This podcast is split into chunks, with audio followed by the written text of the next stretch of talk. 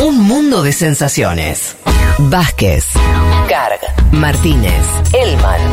Un programa que no quisiera anunciar el comienzo de la Tercera Guerra Mundial. Pero llegado el caso, lo hará.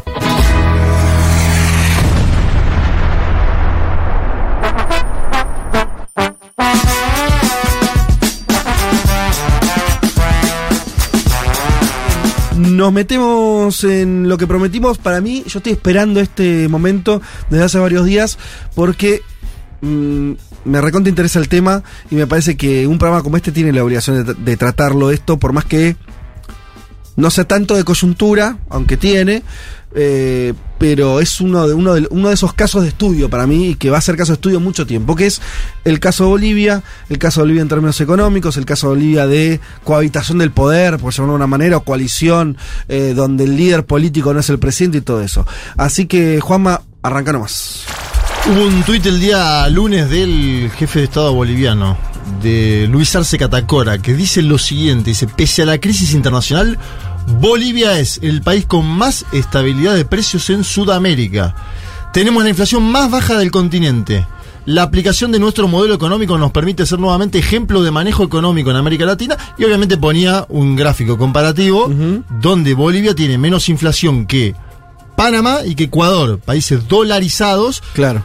Ni que hablemos no de la Argentina, que en ese, en ese gráfico encabeza el primer lugar de países con inflación, superando sí, por primera vez a Venezuela. De hecho, Bolivia entre los cinco mejores del mundo, creo, ¿no? Sí, sí. sí. Ahora, hasta ahí yo escucho lo Compro. que, es, me, que me decís y te digo, bueno, eso debe ser un gobierno neoliberal, ¿no? Fiscalista, eh, eh, ajustador. No. No. No. Tiene debates internos el gobierno. Los quiero saber todos y cada Bien, uno. ahora nos vamos a meter con eso. Primero explicar, Bolivia tiene un cambio fijo, ¿no? Sí. Un cambio fijo hace 11 años. Hace 11 años que el peso boliviano vale lo mismo, una diferencia de centésimas. 6,95. Qué hermosura. Entre Un dólar- 6,91 y 6,91. Un dólar es 6,95 Fijo. eh, boliviano. ¿Por qué? Hay subsidio a combustibles. Viste que a veces la derecha dice "Ten- tenemos que Sí. tener estabilidad, pero sin subsidio. Bueno, en Bolivia hay subsidios hay a subsidios. combustibles y a algunos productos de la canasta básica, como la harina, ¿sí? Es decir, está subsidiado los combustibles y, Y los la, la harina que, con la- cual se producen diversos eh, alimentos. Y, además, si- Juanma, perdón, que está subsidiado eso porque parte de la harina ellos le importan. Son importadores. Y entonces, al, para no tomar el precio internacional, que en contexto como este es carísimo, ahí viene el subsidio. Sí, Evo Morales dice tenemos que utilizar harina de yuca que se puede producir en Bolivia Sí, para bueno. consumir pan con harina de yuca. Es una Pero ellos importan la harina de trigo eh, eh, fuertemente. y ha subido el precio en, Claro, en el claro. último tiempo. Y además, Fede, si uno sigue la línea argumental del gobierno, es la nacionalización de los hidrocarburos la principal fuerte, fuerte digo, de estabilidad en la macro y en la micro. ¿Por qué? Porque con eso se puede sostener un precio de la gasolina, la gasolina que consumen los habitantes, de medio dólar por litro, ¿sí? Un precio bajo y no indexa los aumentos del precio internacional. No ha subido la gasolina en Bolivia como ha subido en otros países, ¿no? Eh, bien sabemos además que la gasolina no es solo para el transporte de los ciudadanos. La gasolina es lo que logra el transporte de los alimentos, ¿no? Lo que logra el transporte de las y los eh, trabajadores. Cuando sube el transporte, cuando sube la gasolina, sube el transporte, se encarece el flete, bueno, sube en general todos los productos de la economía. Quiero eh, hacerles escuchar el primer audio que vamos a tener en esta columna. Es un spot, ¿sí? Del Ministerio de Economía de Bolivia. Un spot de esta semana Ajá. donde lanzan un, algo muy sugerente porque hablan de los precios de combustible en toda América del Sur. Presten la atención y eh, especial atención, tenemos muchos oyentes en Uruguay. Los oyentes en Uruguay A por ver. algo que va a pasar. Esto es un joven que cuenta lo siguiente en Bolivia, a ver. ¿Qué? La gasolina en Bolivia no sube de precio y ni siquiera ahora con la guerra Ucrania-Rusia. ¡Qué loco! Porque en Ecuador se disparó 30%, en Argentina 18%, en Chile 40%, en Brasil 49%, en Paraguay 59%, Perú 64% y ni hablar de Uruguay, 84% de incremento y Bolivia 0%. ¿Crees que es magia? No, es gracias al modelo económico boliviano que piensa en el bienestar de la gente y cuida tu bolsillo. El Estado hace muchos esfuerzos para que el precio de la gasolina se mantenga estable y nuestra plata no se entre al tanque de nuestro auto. Ah, tengo una presentación. ¡Chao! Estamos creciendo con estabilidad. Ministerio de Economía y Finanzas Públicas. ¿Crees que es magia? No, dice el joven. Es, eh, parece imbatible, o sea, parece, Sí, viste cuando sentís una planadora Sí. discursiva, decís, porque él cierra, cierra, eh, te cierra todas el chavo. Sí, de paso está mirando un poco a los demás gobiernos. ah, eso- eso de sobre todo Yapa. el de la calle Pou, ¿no? De la calle Pou debe estar. Pero es para consumo interno, no, no es política internacional. Claro. O sea, ¿no? Es consumo interno. Es es consumo para interno. eso. Decir, muchachos, está subiendo Sí. en todos lados el combustible, menos en Bolivia. Y lo podemos hacer porque subsidiamos. Este es un Mm. elemento adicional que me parece interesantísimo para poner en discusión, ¿no? Porque hubo varias, eh, varios eh, medios de la derecha latinoamericana que levantaron esta última semana a Bolivia, pero no hablaban de esos subsidios cruzados. Bien, Claro, hablan solamente que tienen baja inflación claro. y como- responsabilidad fi- fiscal, que también Sí. no nombran la cuestión del subsidio. Ahora, el tema de la pregunta es por qué pueden hacer esto. Pueden hacer esto porque. Porque de dónde están, porque esto sale plata. Sí. Subsidiar, eh, tener, de hecho, no tener inflación es porque tenés un, eh, podés sostener el, el precio de- del boliviano cu- al precio que quieras, porque tenés que tener los dólares para sostener eso. Los expertos dicen que nacionalizaron hace poco tiempo, ¿no? A diferencia de otras naciones, la nacionalización boliviana se da en el año 2008 y eso le permite un crecimiento sostenido que obviamente después habrá que ver porque en algún momento tiene que depreciar la moneda. Yo hablando con algunos eh, analistas, compañeros, colegas, en Bolivia me decían, esto puede durar dos años más, tres años más, pero en algún momento tiene que haber una depreciación, ¿sí? Para ganar competitividad de algunos sectores. Claro, para exportar. Exacto. Ahora, hasta ahora se mantiene por la posibilidad de divisas que dan los hidrocarburos. Eso. Digo, vos lo que, lo que tú, lo que no tiene, casi ningún país de la región tuvo eso, Venezuela en su Por eso momento digo que nacionalización tardía.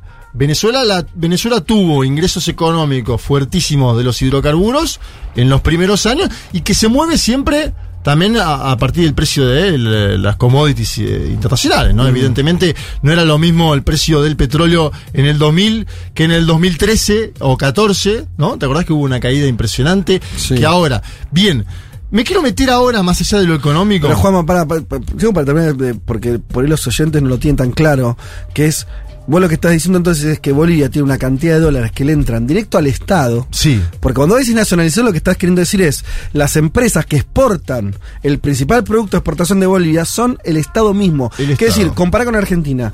Las exportaciones argentinas son de, eh, eh, ¿cómo es? Productos eh, agropecuarios.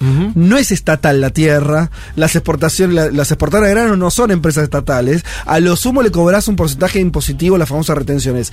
El Estado boliviano, para decirlo rápido, se la lleva toda.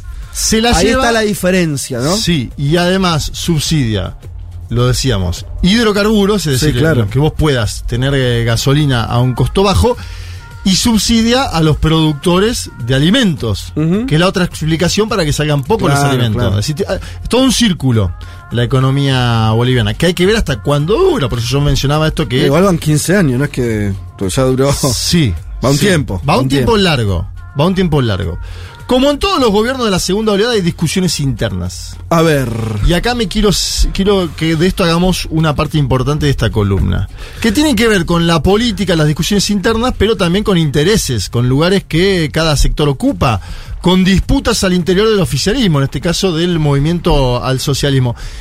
Quien mo- movió ficha en junio de este año fue el expresidente de Bolivia, Evo Morales. Porque digo, eh, esta estabilidad que vos marcabas existe. Está. Sí. Ahora también dentro hay debate sobre el, el crecimiento, cómo se financia la economía, Ajá. el día a día. Una, Eh, una pregunta, Juanma, y sí. eh, no lo dijiste, por lo decís después, no sé, pero además de todo esto que funciona en términos macroeconómicos, el gobierno de Bolivia, hoy el gobierno de Arce es un gobierno con aceptación popular. Es un gobierno que le va bien, te, te lo estoy preguntando. Sí. Sí, sí, es uno de los gobiernos con mejor aceptación en América Ok, no, Latina. no está teniendo un problema político tampoco, como le pasan a otros gobiernos, Boris en Chile. Tiene más aceptación que Boric, que Fernández. eh, creo que está por debajo de Andrés Manuel López Obrador, el único que podría estar Mm. en aceptación más sostenida que Arce. Digo porque ahora vas a hablar de la interna.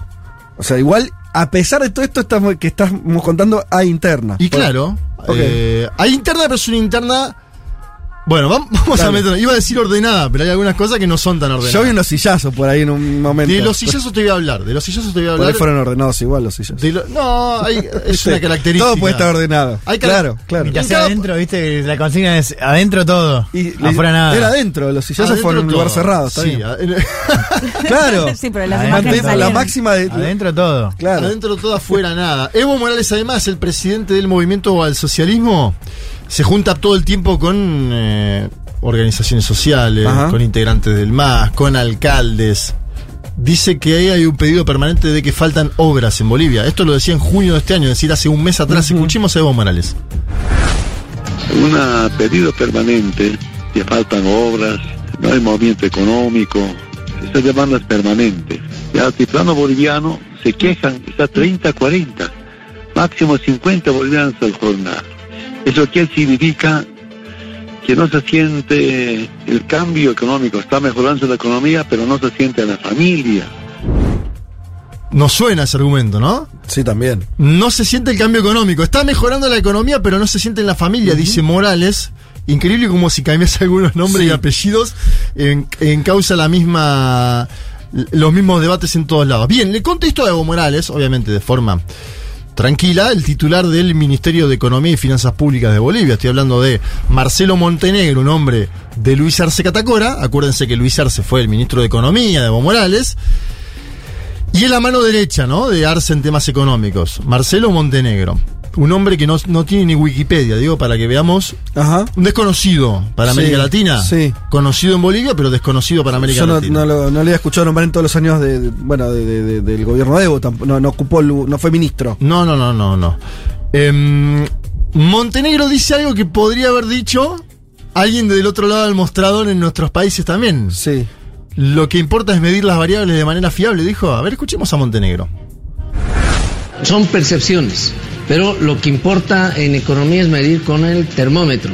Las sensaciones eh, térmicas pueden ser engañosas. Lo que importa es medir estas variables de manera fiable. Las variables que aquí hemos mostrado están mostrando eh, que en varios sectores de la economía se está dinamizando el empleo, la construcción y el, y el ingreso.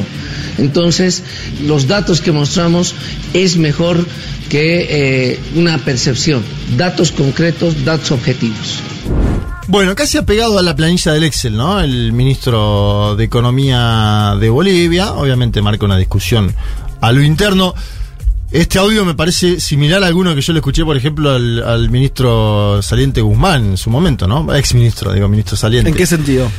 Y en esto de que las percepciones, el termómetro, lo que importa es medir las variables, ¿no? Guzmán hablaba mucho. Una de la- respuesta muy técnica Eso, un a funcionario. un, a, una, a un planteo político. Montenegro es un funcionario técnico, te diría. Sí, sí. Eh, sin lugar a dudas es un funcionario técnico. Pero le respondió a Evo. Eso lo vuelve político. Digo, ¿viste? También lo vuelve político. los problemas son cuando se, se, se cruzan esas fronteras. Un técnico respondiéndole al líder político. Digo, a Evo no sé si le gustó eso.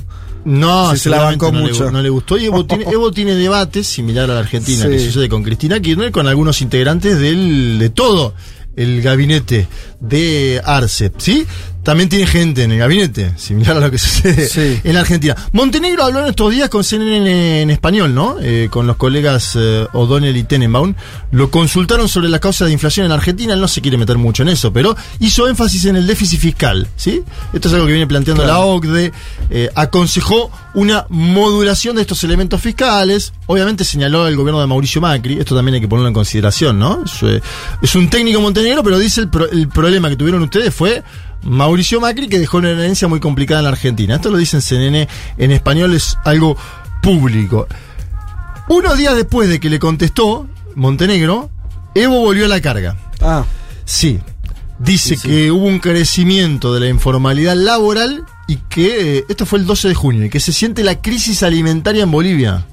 A ver, escuchemos. Evo Morales, el segundo audio, junio 2022. Porque somos del campo, hemos retornado al campo, hemos cosechado arroz, hemos cosechado yuca, estamos sembrando maíz.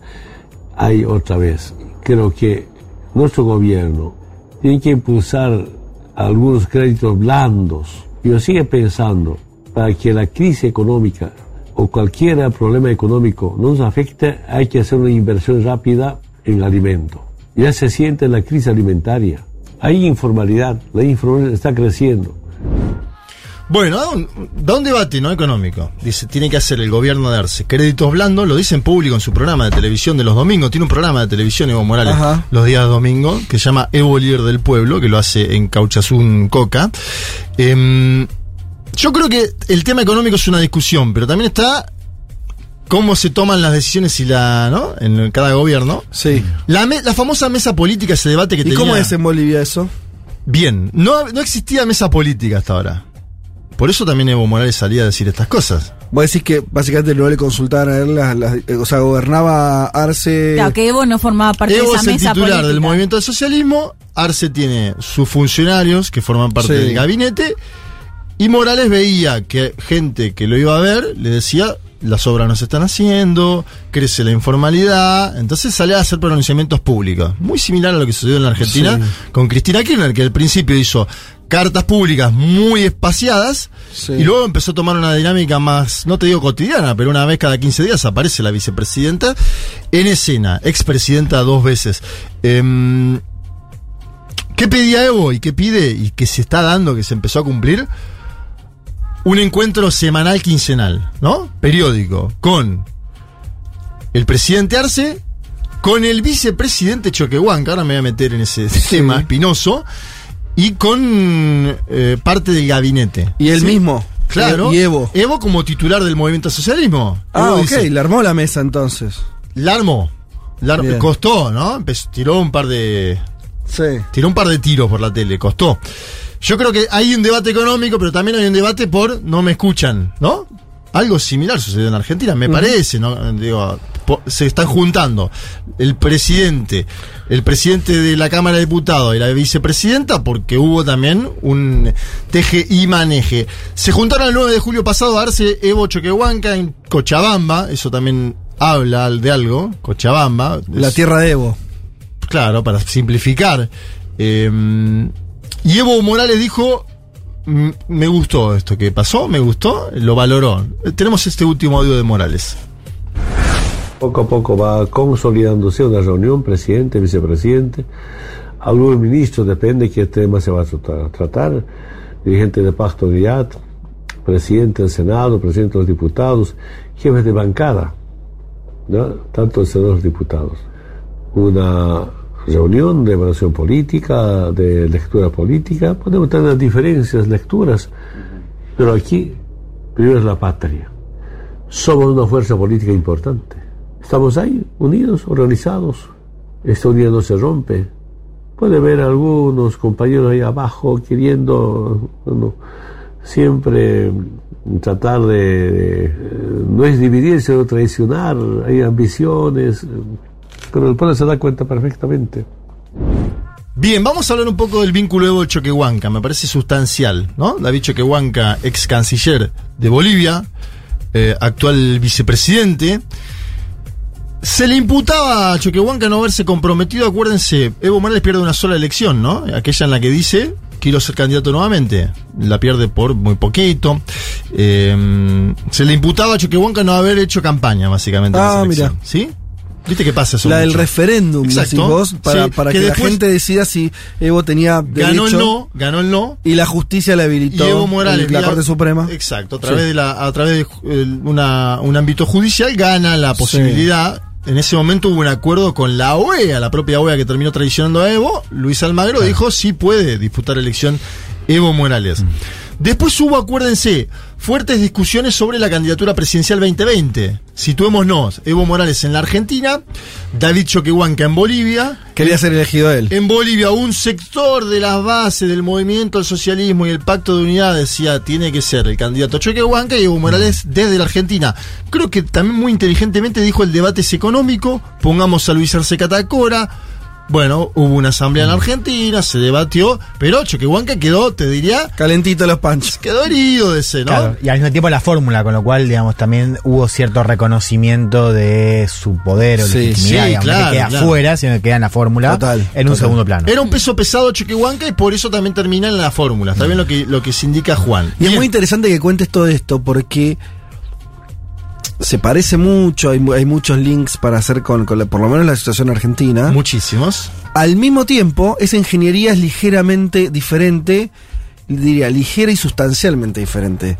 Porque vos tenés al líder político, a Evo, Afuera sin rol institucional, Sí. sin rol institucional, lo cual creo que aceita o facilita las una crítica de eh, es una crítica importante porque sigue siendo líder político, pero no es lo mismo si Evo, como pasa en Argentina, fuera vicepresidente. Bueno, me parece que crujiría de otra manera todo. Sí, totalmente. En la semana lo charlábamos medio informalmente nosotros. Y vos, a eso es te como, queda, que es hay- como si fuera. hay un trípode ahí. ¿Cómo? El, el trípode que Hay vos un trípode de contabas. poder que en Argentina se- eh, también hay un trípode de poder, ¿no? Sí. Más o menos. Lo que pasa es que es como que es como que el vicepresidente fuera masa, ¿no? Eh, Explícale un poco para, para no dejarlo tan en No, el- digo, a ver. La, la metáfora. Pero está bueno, sí, sí. Tenés el titular que es eh, Arce, ¿no? Un hombre que no tenía Sin fuerza política. Sin fuerza política. Igual que Alberto. Sin fuerza Sí. política. Pero popular. Pero Sin sí, porque política- tenía su legitimidad como ministro de Economía. Claro, de eso digo. Es cierto. O sea, es verdad que no Sí. tenía base propia, pero tenía eh, Sí, popularidad. eso es, sí. es verdad eso. De hecho, conocido como El- el padre del milagro económico. En la Argentina es Cristina Kirchner, la vicepresidenta, la que tenía el caudal de votos y la que los tiene. Fijémonos ahora por qué se quiere juntar todo el mundo de vuelta con Cristina Kirchner. Y eh, Sergio Tomás Massa como tercer actor. Pero que está fuera de, la, de, la- de las responsables institucionales, el Poder Ejecutivo al menos. Claro. Y vos lo que decís es, en Bolivia está como invertido eso, ¿no es cierto? Está como invertido porque la presidencia es más o menos parecida, pero es un Alberto Sí, exitoso, que es sí, Arce, ¿no? sí. Permítame a mí eh, eh, esa, esa digresión. El vicepresidente Choquehuanca, eh, que sería, entre comillas, un masa. No, no, No importa, ideológicamente no, tiene nada que ver. ideológicamente pero no tiene nada el- que ver. Pero- Pero, sí, estoy hablando sí. de las proyecciones políticas que quieren tener ambos también, ¿no? Son de dos mundos totalmente distintos. Y por fuera de esto, a Morales, que es el, el conductor de la fuerza política, ¿no? Claro, que La- lo tenés en, en Bolivia más liberado afuera de eh, lo institucional. Bien, Choquehuanca y Morales, el 4 de julio pasado hubo una batalla campal, esta es la que vos mencionás. Sí. Los sectores de Choquehuanca y Morales, no ellos, no se enfrentó, no es que fue Sí. Morales a Potosí y le pegó un sillazo a Choquehuanca. Pero volaron sillas real, Sí, y hay una especulación. que era un congreso partidario. Sí, hay una especulación, Fede, hace mucho tiempo con Choquehuanca, que es Choquehuanca que tiene que jugar adentro, y ahí te lo vinculo también con Pasa, porque si juega afuera, tiene capacidad de destrucción. Claro. ¿Sí? Pero nunca de ganar. Nunca de ganar, pero sí de destruir. Total. Bueno, se le imputa a Choquehuanca es Aymara. Eva Copa es Aymara, Eva Copa alcaldesa del Alto, se fue Sí, del MAS. sí. Se imputa la posibilidad, o sea, se- hay, hay, hay pasilleo de que puedan armar una fuerza política propia al Ay, futuro. Los. Aymaras, en tanto Aymaras. Que ojo, porque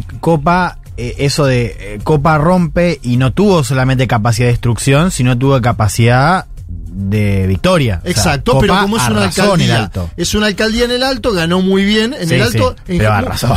Mucho O sea, ca- sacó- es tradición de candidatos que se van de del votos. MAS y en el alto ganan, ¿sí? Claro. Eso es una tradición política. Después, no, eso, eso no es supervivencia en términos del No, Estado. claro, a nivel nacional no, no, no camina, pero digo, es, es verdad que Copa sí pudo generarle daño y además una victoria propia. Digo. Sí, Héctor Arce, que es cercano a Morales, dijo, le pedimos a nuestro compañero David que informe hasta dónde llega su participación en estos problemas. Hay una serie de denuncias, hay gente que opera en los nueve departamentos, está diciendo, contra Evo Morales y contra el MAS, pero desde dentro del MAS. El hermano David tiene participación en estas acciones de división de nuestras organizaciones. Esto lo dice Héctor Arce, que es cercano a Evo, un diputado actual del MAS, ¿eh? Lo pongo para... Esto está... O sea, esa eh, eh, Así lo abierto Lo que me lleva a lo que está diciendo es que esa interna. Ahora te la voy a complejizar. Pero pará, pará, bancala Dale. acá. Que es.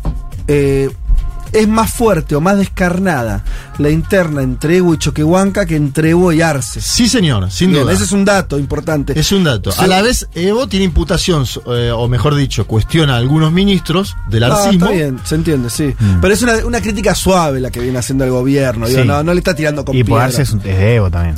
Bueno, pero la pregunta es, Sí. la disputa entre Evo y Choquehuanca, ¿es una disputa meramente personal en el sentido de Choquehuanca quiere algún día ser el presidente, que sería legítimo y parte del juego político? ¿O hay diferencias programáticas, ideológicas, de otro, de otro tinte que no sea solamente disputa de liderazgo? Si me preguntás a mí, están disputando más poder que programa. Bien. Si me preguntás a mí, No, hoy, perfecto, eso. quiero ser lo más descarnado posible Sí, en sí. esto. Eh, lo más honesto con las y los oyentes. ¿Qué denuncia eh, apareció una denuncia, por eso yo decía antes, sí, pero déjame ir a algo muy breve. Hay un parlamentario que sale del movimiento socialismo que es expulsado por eh, el, el evismo de apellido Cuellar. Cuellar dice que el vicepresidente del MAS, Gerardo García, logró financiamiento para el partido, es decir, para las campañas de Evo Morales, a través de un capo narco, ¿sí? Apa. Entonces acá empieza ya, se pone Se están jugando fuerte. se pone Netflix la trama. Sí. Eh, y Cuellar saca una presunta carta de agradecimiento. Desconocemos la validez. En Bolivia se utiliza mucho eso, que los partidos utilizan cartas con membrete, firmas, ¿sí? Cuellar saca una carta y dice que en el 2017 eh, Gerardo García le agradeció a un contribuyente llamado Miguel Ángel Salazar Xavi, que es una identidad falsa de un narco llamado José Miguel Farfán. Eh, Narco boliviano. narco argentino No. Sí, Oh, narco madre. argentino, Sí. pero que tiene mucha influencia supuestamente en Bolivia. Escuch- escuchamos a Cuellar hace dos semanas, es un audio muy breve. ¿Quién es este narcotraficante que tiene vínculo el señor Gerardo García? Acá lo tenemos, el Chapo del Cono Sur. Este es el aval del vicepresidente de la Dirección Nacional, Gerardo García. Esta es la hoja membretada original. El señor Gerardo García le dice a Miguel Ángel que siga con todas las dichas de colaboraciones que tan generosamente las viene realizando mensualmente a la Dirección Nacional del MAS IPSP. Vamos a hacer purga contra esos malos dirigentes vinculados al narcotráfico.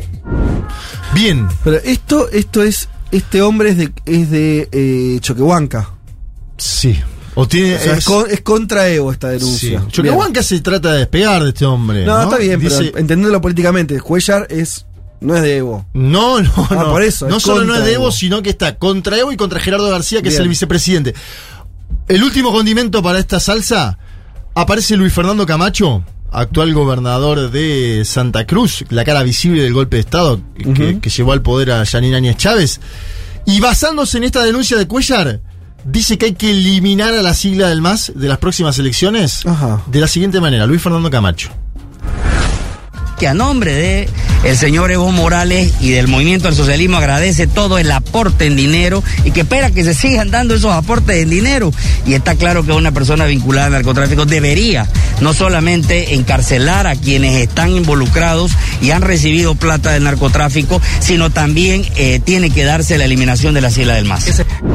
Bien, eh, para terminar, creemos y Comunidad Ciudadana, que son las siglas de Camacho y de Carlos Mesa, eh, los dos ex candidatos a presidente, exigen en el Tribunal Supremo Electoral la eliminación de la sigla más. Atención con esto, no creo que vaya a avanzar, pero lo pongo. Y el más que dice que le saquen la banca a Cuellar por tránfuga, transfugismo. Bueno, debates cruzados. Eh, internos dentro del oficialismo, esto sin lugar a dudas, más allá de que Cuellar haya sido desplazado del, del MAS, del movimiento al socialismo, y aún así hay encuestas ya que están midiendo las proyecciones de cara a las A presidenciales. ver. Y con esto me voy. Sí.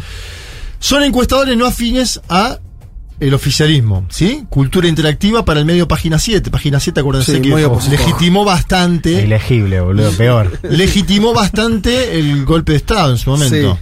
Sí. Em, Pasquín, casi, ¿no? Sí, sí. Bien. Sí. Y. Arce empieza en 29 puntos. Claro. es el que primero aparece. Sí. Hoy, faltan años para la elección, 2024 va a dirimir el movimiento al socialismo. Evo Morales, un poco más abajo según esta encuesta, que obviamente uno después dice, no está hecha para operarlo a Evo también esta encuesta, bueno, Claro. vaya uno a saber. Sí. Aún así, los dos competitivamente parejos, ¿sí? Ajá. Eh, Camacho con 11, muy lejos Sí. de disputar. Y el alcalde de Cochabamba, Manfred de Reyes Villa, Sí. aparece con mejor aceptación que Camacho. Atención porque ahí podría Una disputa de liderazgo opositor. Sí. Eh, y si uno escucha las declaraciones de Evo cuando vino a la Argentina esta semana, que pasó por muchos medios, Evo dice unidad, a partir de la foto esta que mostraba, de la mesa que ha logrado, y dice, más o menos, no lo dice con estas palabras, pero dice, tenemos que posponer un poquitito la interna hasta el 2024 Sí, y, ahí hacer, temprano. y ahí hacer una interna a cielo abierto, Sí. dice Evo, para todos los cargos. Yo creo que Evo Morales sueña con volver a ser presidente de Bolivia, Sí. me parece que esto es claro. Aún así yo creo que Arce dice, tengo los números a mi favor en Mm. términos generales, la economía va bien más allá de las impugnaciones que me haga el evismo. Y vos lo ves a que- y cerrame con eso, eh, dispuesto a disputar, por más que obviamente no lo está diciendo, o les que es alguien que pueda querer disputar eh, con Evo, pues es fuerte, eso viene- viniendo del riñón. Te quiero por poner un ejemplo, ¿no? Linera, otra persona, otra. Pero él tenía Nunca claro. tuvo aspiraciones Linera de ser presidente. Él tenía claro que su función era eh, ayudar a que gobierne un indio, así lo Sí, expresa. exacto. Entonces, eh, Arce se piensa también como un impas eh, y que entonces si, si vuelve, si, si Evo tiene chance de volver a gobernar, que, que sea Evo, o lo ves como queriendo disputarle ahí. Yo veo que? Arce dice estoy en la jefatura del Estado, tengo la posibilidad política de, acceder a un segundo mandato. Why not? ¿Por qué no habría de hacerlo? Que es lo que dijo Dilma en el año 2014, cuando un sector, no digo que vaya a pasar nada similar, no, sí, sí. pero había un sector que iba a tocarle la puerta a Lula al Instituto Lula Sí, y decía, voleo, tenés que vos". ser el candidato vos. Y Lula dijo, Dilma tenía toda la posibilidad de hacerlo Sí. y políticamente lo podía hacer. Después puede- debatamos nosotros qué pasó, si estuvo Sí, bien o mal. Bien. No sé. Bueno, che, súper interesante meternos en, en- en- en- así, con este nivel de detalle, eh, de un poco de intriga palaciega. Un Netflix, Eh, el Netflix boliviano. Pero súper. Y la verdad que me parece que va a ser un caso cada vez más importante, ¿no? Eh, me parece, eh, por muchas razones, el caso boliviano en términos económicos, de sucesión política, Sí. de debate, eh, la, la- la derecha que tiene formas también muy, muy particulares, me parece que va a ser, eh, lo vamos a, ver muy de cerca en los próximos tiempos a la asociación boliviana, así que espectacular eh, el aporte de Juanma. Un mundo de sensaciones. Vázquez, Carga, Elman.